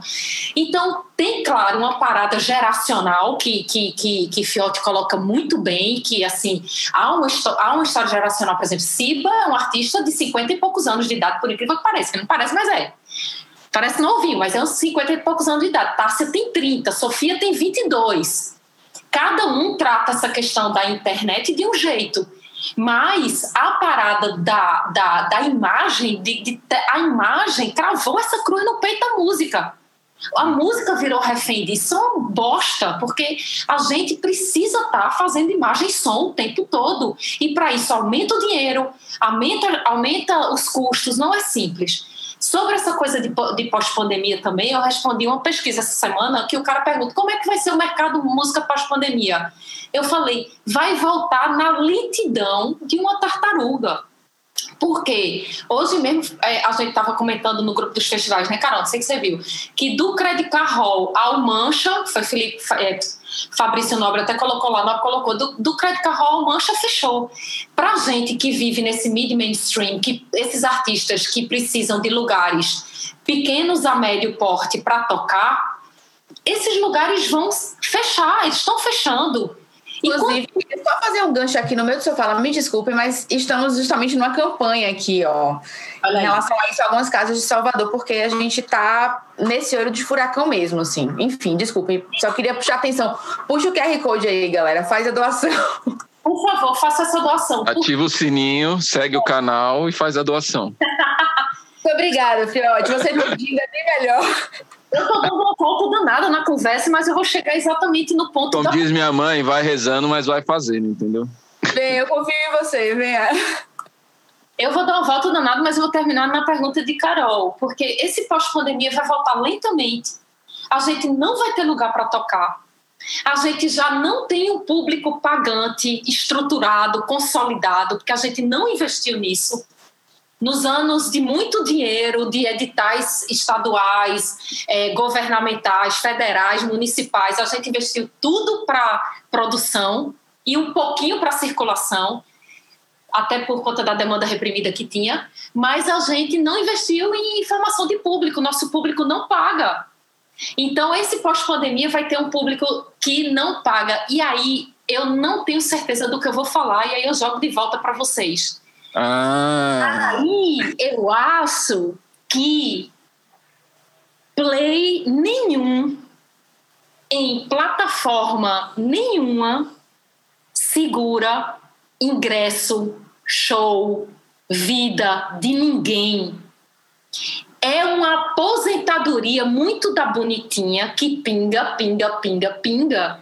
E que é legal e para isso a gente precisa lutar por ela para que ela seja cada vez melhor mas não vai segurar, vai, vai segurar o dos grandes, entende? Eu estou falando dentro do, do ambiente que eu opero, né? Não tem nada a ver com o mainstream brasileiro, que na minha cabeça é sertanejo, funk, um pedacinho do funk, um micro pedacinho da MPB, que é o mainstream. Não é isso que eu tô falando, tô falando na minha, no meu ambiente, né? Então, assim, a gente tem muita coisa para play nenhum.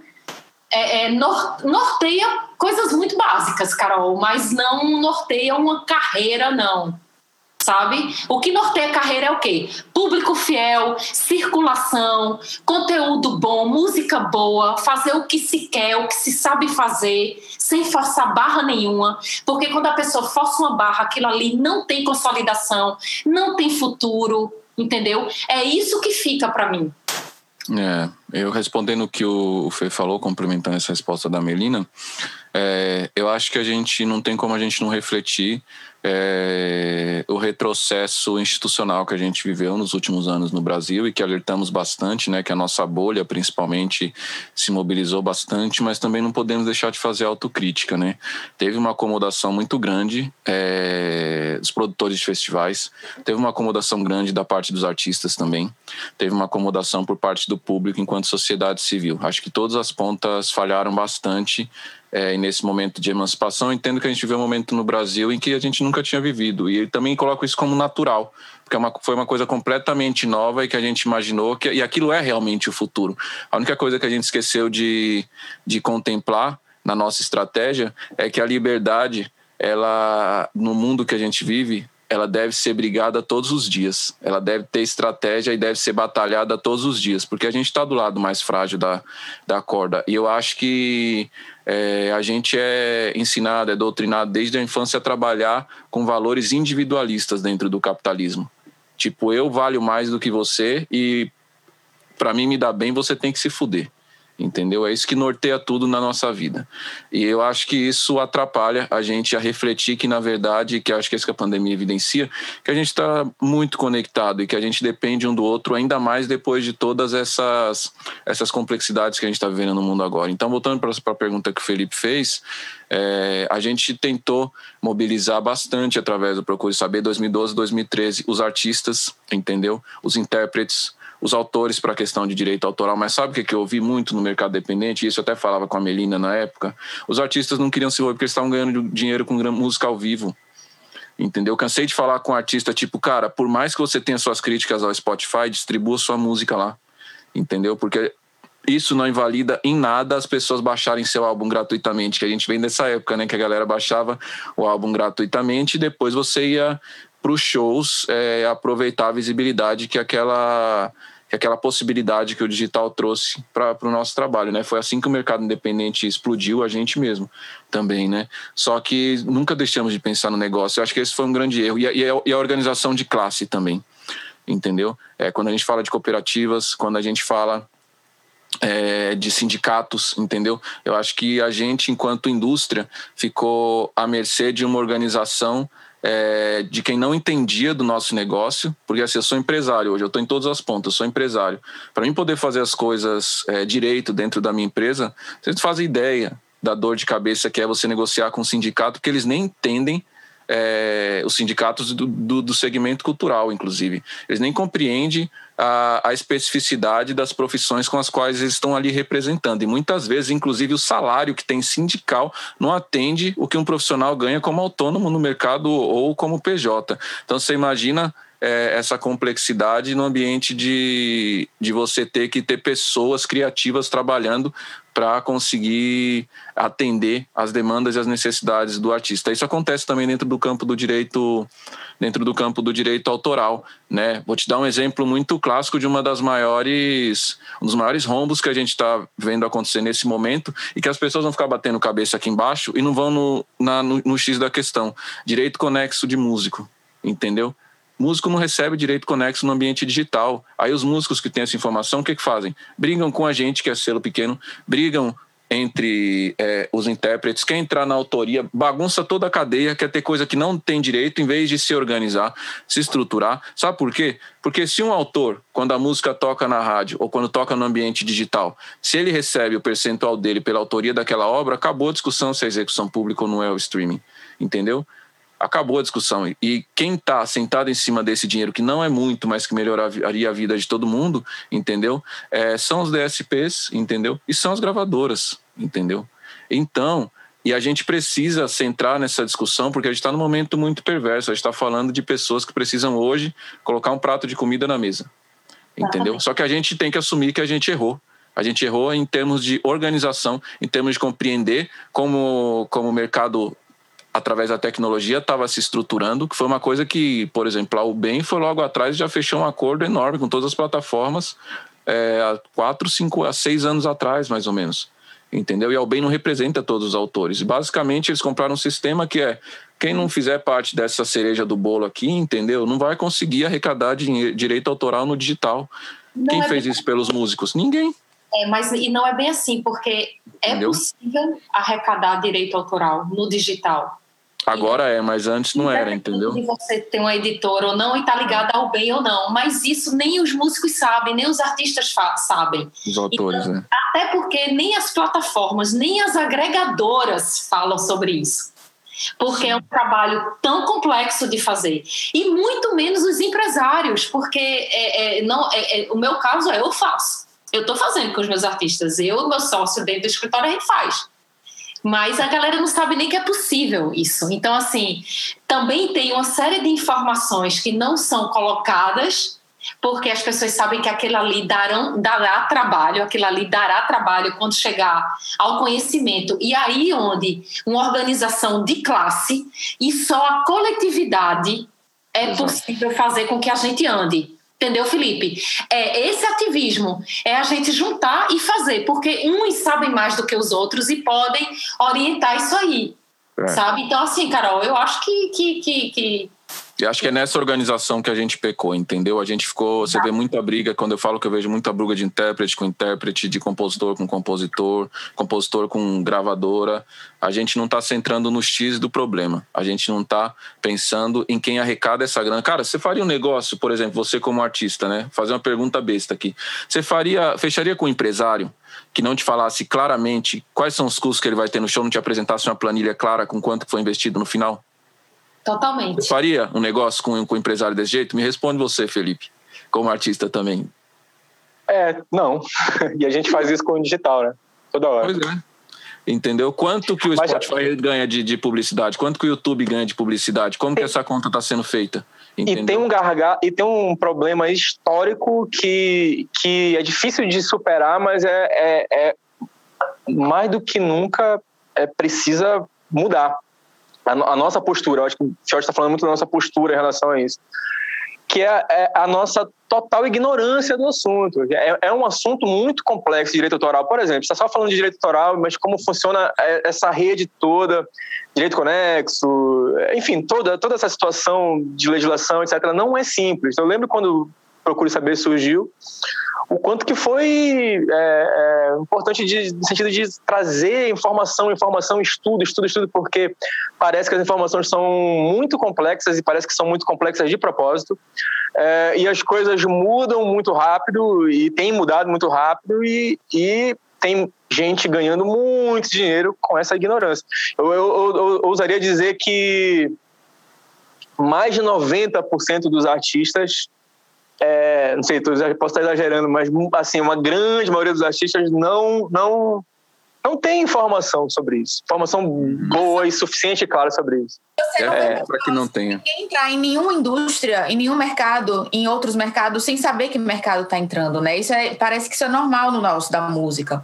Verdade. Eu queria a gente é, puxar uma, uma, outra parada aqui, que, que uma frase que a gente ouve muito também, que é a, a famigerada expressão furar a bolha. Que bolha é essa? Cadê essa agulha?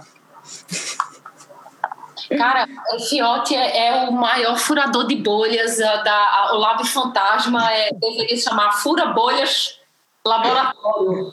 É, é um, é um, inclusive, ele falou logo no começo uma frase que ele disse: a gente queria ser melhor, a gente fez tudo para ser melhor sempre, uma coisa assim que ele falou do trabalho dele.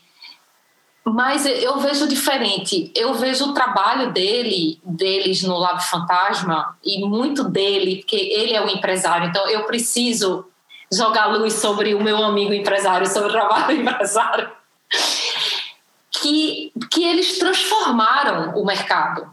Assim, a, a palavra, eles não foram melhores.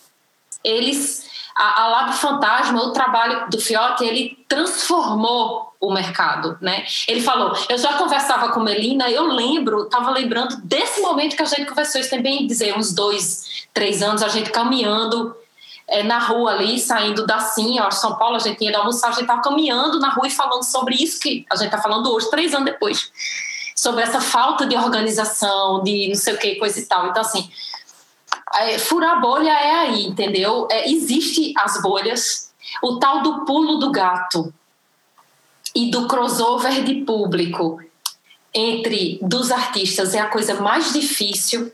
Já era difícil de dar, hoje em dia é maior ainda porque precisa de uma série de coisas que vai da imagem à publicidade, à ocasião, a saber aproveitar a network a aproveitar esse network, a criar situações favoráveis para aquilo ali. Então, o furar a bolha não é um movimento único, um caminho único. São várias frentes que você abre que vai do seu público ao seu contratante, que vai de toda de, do uso dessas ferramentas do jeito certo vai de uma coisa que a gente não fala, que é a música. Porque a música que é que tem possibilidade de furar bolhas. E a música que não tem, na minha opinião. Que por mais que, o, que aquele artista seja muito incrível, aquela música nunca vai conseguir transcender um público determinado, não vai, porque há um contexto histórico que precisaria de muitas gerações para isso mudar. Então, é complexo. Sim, eu acho a briga que a gente tem travado aqui nos últimos, desde o princípio, na verdade, é para valorização da arte. Eu acho que o que a gente produz enquanto cultura não é mencionado e não pode ser dimensionado na quantidade de plays. Para mim, essa é a primeira essa é a primeira resposta básica, assim, que todo artista que está desse campo de construir uma arte que não é melhor ou pior que um determinado outro tipo de música, é só uma arte diferente que tem outro propósito, eu diria. Porque a música, que também é mais comercial, a depender da vulnerabilidade social do país, no meu jeito de ver, ela também tem um papel essencial. Eu já saí de complexos, muito. de questões complexas na minha infância, onde eu só tinha música. E era música que estava tocando na rádio, porque eu só podia ouvir aquela rádio. Entendeu?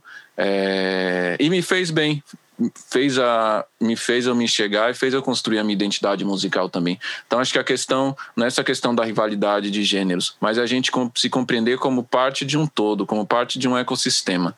Na verdade, eu acho que essa é, é a grande é o grande x da questão e onde as pessoas é, acabam é, cometendo equívocos porque tá, a sociedade está posta para que a gente realmente cometa esses equívocos, porque não é permitido a gente ser o oposto do que é o bandidismo que está estabelecido aí. E quando você é o oposto, essa estrutura te massacra. Então a gente, todos nós estamos aqui hoje, somos massacrados todos os dias é, em, em, em dimensões diferentes, a depender do ambiente que a gente vem, a depender do nosso sexo, do gênero, da classe social. É, a gente é oprimido nesse sentido de alguma de alguma forma. Eu acho que a forma que a gente tem de conseguir furar essas bolhas é a gente se perceber como parte de um todo e que tem outras pessoas tão engajadas quanto a gente para mudar essa realidade. Que eu acho que aí é onde foi o grande erro do mercado independente. Aí é o grande erro dos artistas que não confiam nos seus empresários, dos empresários que não confiam nos artistas. Aí é o grande erro é, das organizações de classe que muitas vezes não conseguem é, confiar nas suas lideranças. Lideranças são feitas por humanos, humanos falham. Se errou, tem que trocar e tem que rever o processo. Autocrítica entendeu? Cansei de ver gente é, ter bons parceiros de negócio, que hoje eu tenho trabalho com a Sony, por exemplo, entendeu? Estou super bem com a Sony, entendeu? Mas super bem mesmo, uma empresa que eu amo trabalhar, entendeu? Tem muitas pessoas que falam mal da, da gravadora. A gente construiu uma relação de trabalho aonde eu tenho orgulho de falar do trabalho que a gente desenvolve com eles, porque eu sou respeitado lá dentro, os meus artistas são respeitados lá dentro, e não é hoje, entendeu? É desde o primeiro trabalho. Por quê? Porque sempre houve muita transparência na relação, sempre houve uma troca é, que agregasse para os dois lados, entendeu? E eu sempre soube que eu estava negociando, entendeu? É, então, eu acho que a gente tem estruturas, são feitas por pessoas. Pessoas também têm as suas ambições pessoais. Eu acho que dentro das estruturas tem muitas pessoas trabalhando para conseguirem hackear esses sistemas também. E é nessas pessoas que eu foco e que eu mentalizo o que eu quero construir, sempre, desde o princípio, porque a música fura essas barreiras, e não só a música mediaticamente falando, mas a música se conecta com as pessoas que estão dentro da estrutura, entendeu? E se essa pessoa que está dentro da estrutura for seu aliado, ela vai, de alguma forma, trabalhar para que você tenha êxito nessa missão, porque isso vai ser uma realização para ela. E quanto mais soldadinhos você for tendo dentro dessa engrenagem, mais forte o seu laço vai fechando. Então eu digo que a gente constrói na Lab um ecossistema anti-cancelamento. O que é um ecossistema anti-cancelamento? Eu sou um homem falho, entendeu? Eu cometo minhas falhas, eu cometo meu equívoco. Eu sou um homem negro que vem da periferia que não tem noção de tudo isso que eu estou fazendo. Mas se eu construir uma rede potente de pessoas que acreditam e que pensam como eu e que aprendem com meus processos e que eu aprendo de volta, e isso consolida, entendeu, uma cena de maneira forte, é, isso é inquebrável. E eu acho que é isso que a gente está fazendo na Lab Fantasma. Então a gente tem a gente, tem os artistas, tem as pessoas que a gente está desenvolvendo. Se eu cair amanhã, a empresa continua. Entendeu? Dani Rodrigues é, tá aqui falando no chat uma coisa que é legal trazer. Ela falou: por isso que é importante planejamento e estudo sobre seu mercado. Quantas concessões você está disposto a abrir para alcançar um público maior? Quais você não está? O que é negociável e o que não é? Precisa abrir tantas concessões assim para alcançar um público maior? Hoje? Sim. Eu acredito sempre independente se é para público maior ou para dar qualquer passo, assim. Concessão. Eu acho que tem as exceções, né? Acho que a gente tem algumas exceções. Eu acho que a música negra brasileira, ela é tão potente que acho que a música, para mim, quando ela está no centro da parada, é uma questão que tudo é possível. Entendeu? Porque ninguém poderia imaginar que o maior sucesso do Brasil seria o Barões da Pisadinha esse ano. Eu acho incrível que seja o Barões da Pisadinha. Só, acho, só quero torcer para que eles estejam cuidando e gerindo bem o negócio deles entendeu? Porque é um gênero autêntico, é um gênero que veio da periferia, é um gênero que nasceu da opressão, é um gênero que foi sendo desenvolvido pela transformação das gerações e que reflete o pensamento de uma sociedade, entendeu? Inteira. E eu acho isso incrível. Isso aconteceu com o pagode, pagode. Só que qual que é, qual que é o grande X da questão? Quem estava dentro dessas estruturas no momento que esses gêneros se estabeleceram e poderiam ter fomentado o seu ecossistema financeiramente eram pessoas zero preocupadas com esses artistas. Tanto que você não vê carreiras que perduraram muito tempo, são poucas. Eu acho que é aí que mora o X da questão. Dentro da indústria fonográfica, a gente precisa ter pessoas que respeitem é, os gêneros que vêm da periferia, os gêneros da diáspora negra, entendeu? E que essas e se essas estruturas não são capazes de respeitar esses gêneros, que a gente cons, construa espaços capazes de respeitar, como é a Lab, como é o Radioca, entendeu? E que a gente saiba que a gente está numa guerra, e numa guerra você tem que ter estratégia, entendeu? É isso. Ô, gente, e quem está querendo entrar no mundo da produção, né, do empresariamento artístico, né? Quem está vendo esse gargalo e, tá, e se interessa por desbravar esse árduo, cansativo, porém prazeroso, digamos, é, território. O que é que a gente faz? Por onde começa? Eu estou só fazendo pergunta, né? Frau, é... Me diga, em duas palavras, um tweet. É impossível. Eu, quando comecei a trabalhar há 24 anos, a gente não tinha, não existia nenhuma escola, não existia faculdade, não tinha nada. A gente aprendia na prática a produzir um evento. Abriu para o rock, meu Deus do céu. A gente eu não sei nem como. 20 anos. Eu tinha 20 anos de idade que fui colocada, ela sabia nem como era. Então, assim, fui aprendendo na prática e quebrando a cara. Hoje em dia, não. Hoje em dia é muito simples a quantidade de conversa dessa aqui que está acontecendo, que acontece, os eventos, que, onde se fala muito sobre isso, as pessoas querem trocar experiência, as pessoas querem trocar tecnologia mental, tecnologias de experiência de vida, né? É muito simples hoje em dia. Tem que começar a se conectar, a, a ver as coisas, a ler, a, a participar de eventos assim que, que, que mostram essas conversas. Está todo mundo disposto a, a, ensinar e aprender, né? Até porque a gente está aprendendo o tempo todo, porque o mercado está muito fluido. Então, assim, hoje uma pessoa que começa eu, eu tenho 24 anos de carreira, né? Tem uma pessoa, uma pessoa que começa há 4, 5 anos, sabe de coisa que eu não sei. Ela vai me ensinar, entendeu? Até porque a pegada é outra. Então, assim. Fiote. É, Quer... eu acho que tem uma questão de você compreender a, a forma e as possibilidades que você tem de de aprender para se autodesenvolver em coisas que vão ser essenciais para o seu desenvolvimento. Isso serve até para os artistas mesmo, entendeu?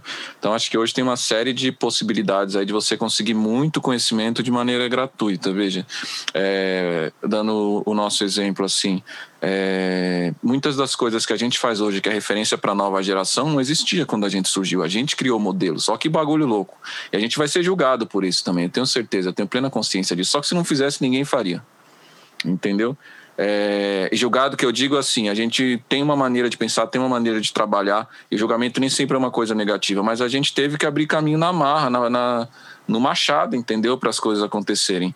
É, e eu acho que guardadas as devidas proporções, todas as pessoas que querem trabalhar com arte, com cultura, nesse momento no Brasil, vai ter que ser assim, cara. Vai ter que ser mais a força e a vontade de fazer, que as oportunidades, elas realmente vão ser bastante escassas. Essa é uma das minhas maiores preocupações para a década, eu diria assim, porque o privilégio que a gente. Não vou dizer privilégio, não, palavra feia, mas eu acho que a oportunidade que a gente teve de ascender socialmente em um momento em que o Brasil estava ali como a quinta economia do mundo, entendeu? Com as pessoas consumindo, com a tecnologia nova surgindo, é, com pessoas capacitadas é, liderando festivais e construindo palcos para que esses artistas tivessem visibilidade. E artista que furasse essa bolha, podendo tocar, me pergunto em quantos anos a gente vai poder ver isso de novo. E diante disso, vem aí uma, um desafio muito grande para quem está pensando em desenvolver uma carreira né? Acho que é um cenário muito parecido, não vivi nessa época como empresário, mas muito, vejo muito parecido com os anos 80 e com os 90, só que levando em consideração que hoje a tecnologia está aí, então também não é a mesma coisa. Então, um ou outro vai conseguir furar a bolha, mas a gente só vai conseguir realmente ter escala, entendeu? E fazer o que a gente estava conseguindo fazer, que é fortalecer a música independente, entendeu? Ali ter mais liberdade para o lado do criador, não do lado do artista só, mas para o lado do criador e disputar esse protagonismo é, com apoios de políticas públicas importantes, que é o que os Estados Unidos fazem de melhor, por isso que eles exportam entretenimento. Entendeu? Eles sabem muito bem que, desde a era da globalização, Milton Santos fala muito isso. O que, que virou a globalização? Virou um novo processo de colonização. O que, que quer dizer isso? Quer dizer que é o seguinte, brother: as pessoas não vêm mais de navio, as pessoas vêm através da internet, entendeu? E as multinacionais dominam o mundo. Depois do momento que você domina a cultura de um povo, entendeu? Você vende o que você quiser para ele. Você assiste filme aonde? Eu assisto no Netflix entendeu? Você se assiste lá a, como que é o nome? O Gambito da Rainha. É mais um filme mostrando como os americanos é foda. entendeu? É incrível como é desenvolvido, mas é isso. Então a gente precisa entender que a gente está nesse cenário, entendeu? E diante desse cenário, a gente precisa fortalecer empresas nacionais, parcerias nacionais, o mercado local, entendeu? Porque cada vez que esse mercado estiver mais fragilizado globalmente, menos espaço e menos protagonismo a gente vai ter. O Adão está aqui nos comentários do YouTube falando assim: olhar para o funcionamento das outras áreas também pode ser interessante, fonte de aprendizado. A indústria de games apresenta processos de construção de comunidade, de monetização, etc. E a mobilização do setor passa por aprendermos também a dialogar com o legislativo. Valeu, Lu. Boas colocações aí, pertinente. Gente, eu, a gente está chegando no finalzinho do papo. Eu queria muito ficar aqui um tempão conversando mais com vocês, porque eu não cheguei nem na metade das perguntas que eu planejei, mas ao mesmo tempo a gente nas respostas acabou passeando, pincelando algumas outras questões, assim. É eu queria saber dos problemas, assim, queria exemplos de coisas para não fazer, mas eu, eu vou deixar um gostinho de quero, porque senão também a conversa fica muito longa. É, tem, vocês queriam falar alguma coisa, complementar alguma coisa pertinente sobre o tema que, que eu acabei não provocando? Me contem. Ou vocês estão quietinhos aí? Então, então, eu vou falar, eu vou falar alguma coisa sobre furar bolha, que eu acho que é uma pergunta, a outra pergunta que você fez e, e fala, falou-se um pouco disso. Aliás, falou, falaram quase tudo, falaram tudo na real. Então eu vou só falar uma outra loucura que se passa na minha cabeça às vezes, que é não tem fórmula, né? Nem, nem estrutural e nem artística para furar bolha. Às vezes, é, é, às vezes tem esse tipo de raciocínio, ah, porque agora tem internet também é fácil chegar em todo mundo e não sei o quê, mas eu achei interessante a, a, a, a provocação do Fiote de trazer o Barões da Pisadinha para a conversa, porque fica parecendo que aquilo, por ter sido o maior sucesso do ano, ou dos últimos dois anos, que aquilo já, já é um modelo que nasceu pronto. Não, aquilo foi alguém acreditou naquela loucura e aquilo foi indo e aquilo furou uma bolha. Não estou falando, não estou dizendo que, não estou idealizando nada. Estou só falando que é, até a Lued Luna, por exemplo, que é uma cantora que lançou um primeiro disco, e eu já via a, a, as músicas da Lued em diversas situações muito diferentes, para públicos muito diferentes, num certo sentido, porque depende também da, do que você está considerando furar bolha. Não sei se o público da Ivete Sangalo está ouvindo a Lued, mas de toda forma a Lued está eu considero que foram uma bolha, que está espalhada por aí. Dando um exemplo, assim, o próprio Baiano assiste para falar que eu estou indo para Carol, estou me lembrando dos artistas da Bahia também. É, então, um trabalho longo, já de 2009, 2010, e que ali por volta de 2014, 2015 foi, foi, foi furando, foi furando, e hoje faz umas coisas. Pouquíssimas concessões. A Bahia, Felipe, sempre soube. As bandas da Bahia são grandes furadoras de bolhas. Foram desde Sabe... 90. A gente. Sabe... Fala. Não, não, não, diga, diga, diga. Não, não, é porque eu me lembrei que a gente vivia aqui com o Mangue Beat na década de 90 com a super Mangue Beat endeusado pela pela imprensa especializada nacional, que endeusava o Mangue Beat, era uma coisa impressionante, o movimento, as bandas do Mangue Beat, e era isso rolando e rolando o axé da galera lá da, da Bahia, mas quem furou a bolha real foi o axé. O Mangue Beat nunca furou a bolha exatamente. O Mangue Beat furou a bolha de uma intelectualidade brasileira, de uma galera mais intelectualizada. Mas quem furou bolho, a bolha da, do público mas foi o axé e acontecia na mesma época, assim. É, porque o axé se entendeu como uma indústria, né? Foi se distanciando até muito... Como, Mel?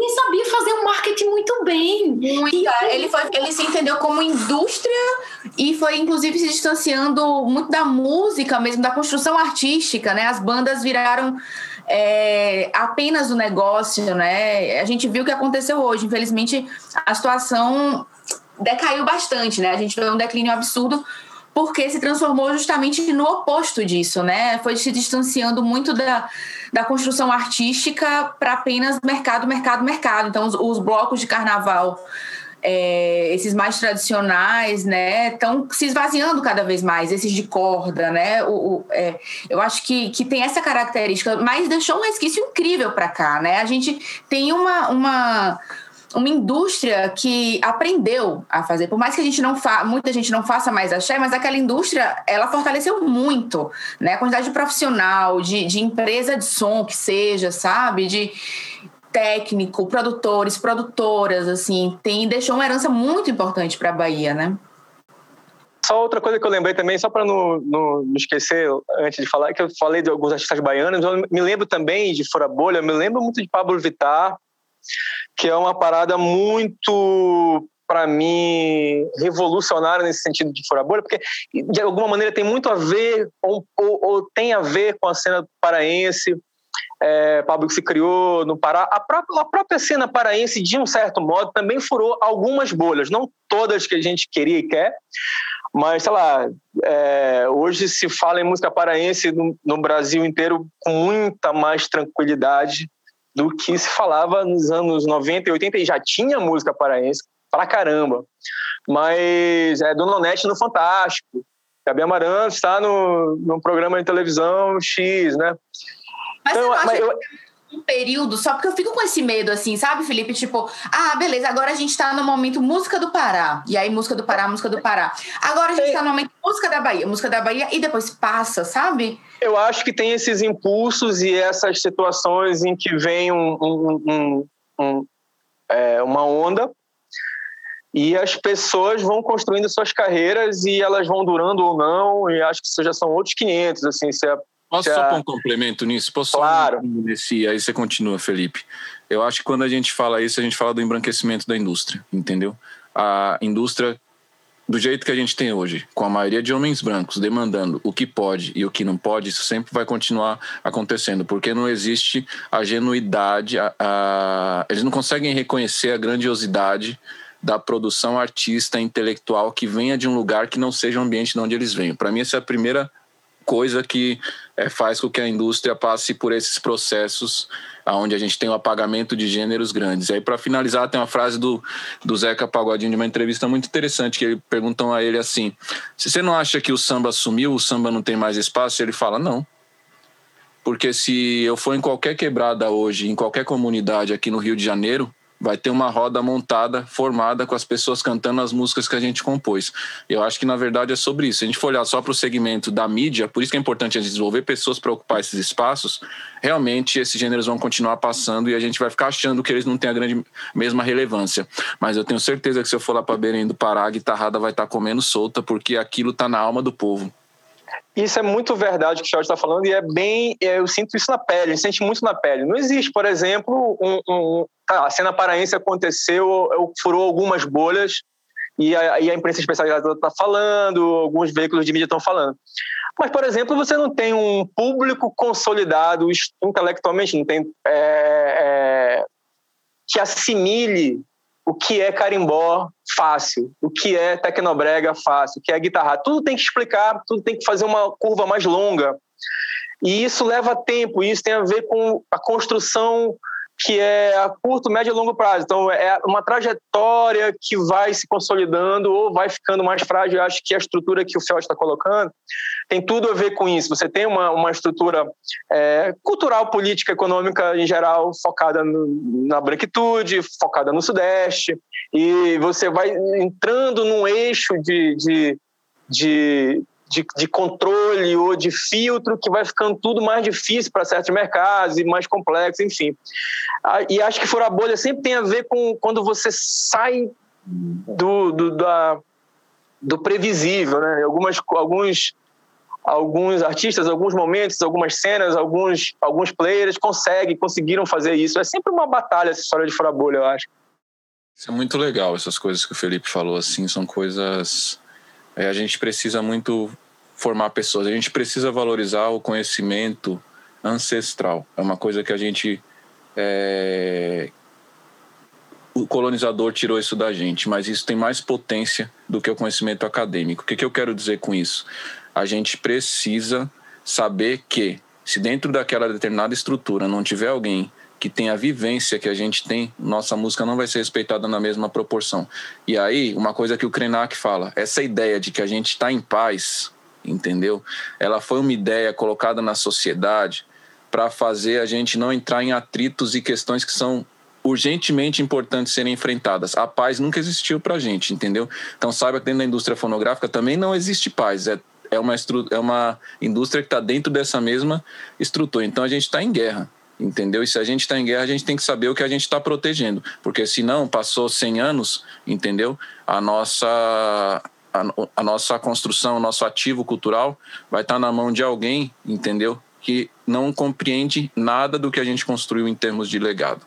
Essa, para mim, é a grande X da questão que a nossa geração tem a oportunidade de, de, de aproveitar de uma forma que as gerações anteriores não tiveram, entendeu? Essa resistência a gente encontra exatamente aí. Você falou de ancestralidade, daí eu faço um traço uma linha para a cultura popular brasileira. A cultura popular brasileira é exatamente essa resistência, essa, é onde está essa ancestralidade, é onde está o início das coisas que nunca terminam, porque eles estão sempre lá as tradições ainda são passadas de forma oral, de pai para filho, de mãe para filha e assim vai. Então, isso aí é uma potência de aprendizado que a gente sempre esquece de olhar e quando a gente olha, a gente esquece de dar o crédito. Perfeito. A gente invisibiliza essa cultura popular. Ela sempre vai estar lá no Pará, em Pernambuco, em Minas Gerais, em qualquer lugar no, no sul do Brasil, todo canto, Maranhão, tá lá, isso vai acontecer. E, e com essas pessoas a gente aprende também um certo tipo de mercado. Uhum. A gente aprende um certo tipo de gestão. As, essas pessoas furam pequenas bolhas. É, aí Fiote fala de Barão da Pisadinha, não tem como não pensar na galera do Passinho, aqui em Pernambuco. Que essa galera, o brega funk daqui, e a galera do Passinho, eles criaram o próprio mercado. Eles Brega se... Funk explodiu. Explodiu. Oh. Eles se produzem, eles, eles compõem, eles se produzem, eles se lançam, eles se vendem e eles se consomem.